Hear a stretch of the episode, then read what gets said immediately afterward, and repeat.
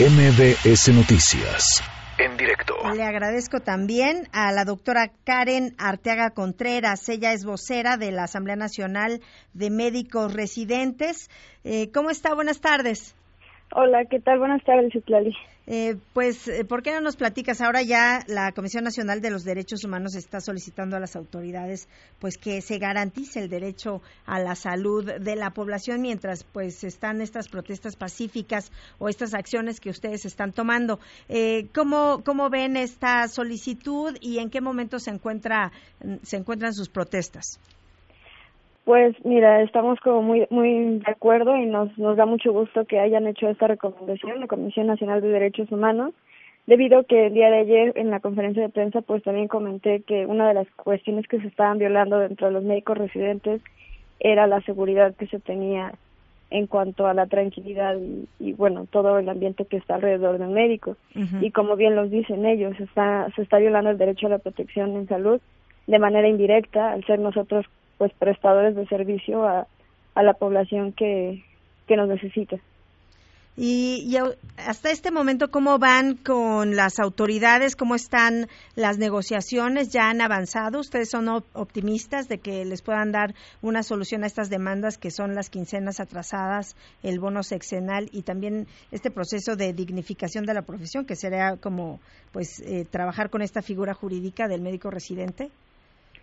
Sí, claro que sí. De hecho, las, las negociaciones el día de ayer se establecieron. El día de hoy no tuvimos ese contacto directo, sin embargo, estuvimos conectando con la unidad de administración y finanzas sobre aquellos casos que nosotros sabíamos que no se les había pagado. Durante toda la tarde, madrugada y bueno, ya en la mañana y tarde de hoy ha seguido habiendo movimientos y pues sí estamos eh, optimistas.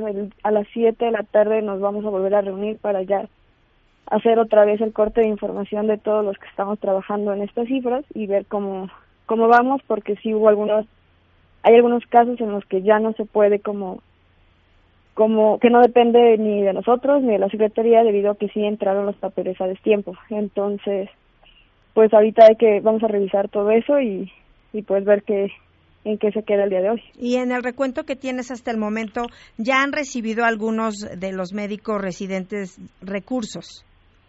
Sí, así es. De hecho, hubo muchísimo movimiento en, en la noche y en la madrugada. Hubo mucho movimiento en las cuentas bancarias. Ya están llegando los el reembolso de los bonos seccionales y algunas quincenas que estaban retrasadas. Eh, ¿Qué porcentaje nos puedes decir que ya tienen algunos recursos? Te digo que tendríamos que revisar las cifras porque nos estamos checando, o sea, no podemos como aclararlo hasta que haber haber completado o compaginado la información de los que hablaron con Secretaría de Salud, los que hablamos con los jefes residentes y los que hablaron directamente a los hospitales afectados. Y, y por ejemplo, con estos, eh, los que ya tienen eh, reportados recursos en sus cuentas, van a regresar a trabajar. Eh, ¿Cuántos están todavía eh, en, en, cuanto a, la, a los servicios médicos? ¿Cuántos ya están en activo?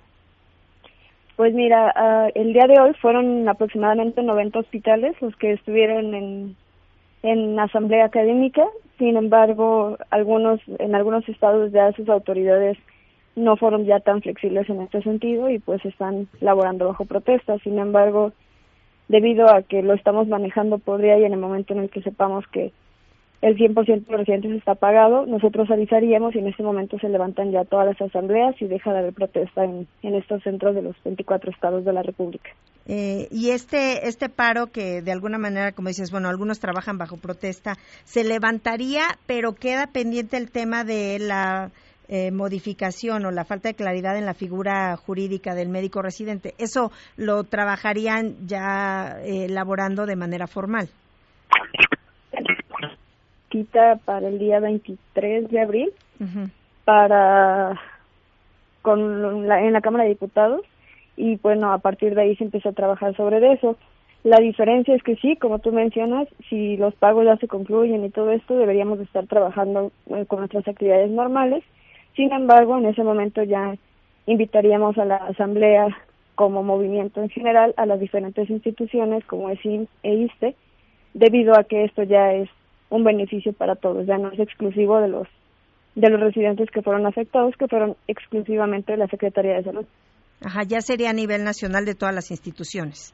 Exactamente. Y esto, eh, de alguna manera, por supuesto, si avanza, se resuelve para todos y ya van a trabajar de manera, eh, pues de manera formal.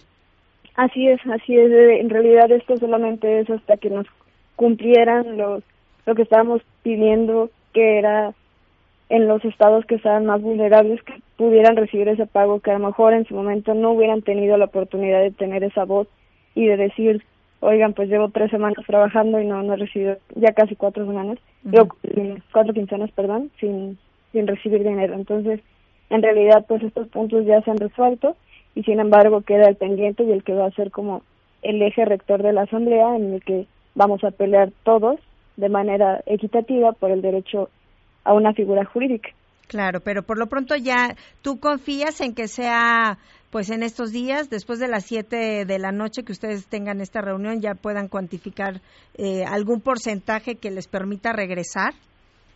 Sí, así es. Justamente por eso estamos haciendo las reuniones eh, todos los días para poder tener esta información y bueno, ha sido un trabajo de, de muchas personas que están atrás y entre los contactos, las cuentas, las bases de datos y bueno, al parecer va por buen camino y, y estamos confiados en que en que sea pronto y, y si no, al menos tener ya un porcentaje y unos casos muy específicos en los que se puedan solicitar de manera directa.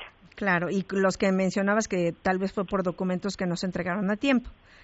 Exactamente, lo que pasa es que nosotros entramos por medio de un examen y si por alguna cuestión no es aceptado a alguien, entran, digamos que en una segunda vuelta los que se quedaron en el límite y al parecer muchos de estos casos son los que entraron en esa segunda vuelta que entran pues tiempo después a la, a la especialidad. Bueno, pues vamos a estar pendientes. Ojalá que tengamos noticias para después de las 7 de la noche que ya puedan volver a trabajar.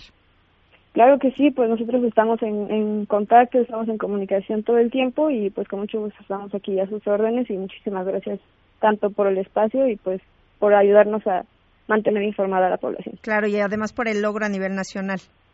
Así es, la verdad es que estamos muy muy contentos de lograr esta esta unión que pues pocas veces se ve, entonces sí, la verdad es que muchas muchas gracias. Bueno, doctora, muchísimas gracias por su tiempo. Gracias a ti, Citlali. Buenas tardes. MBS Noticias, en directo.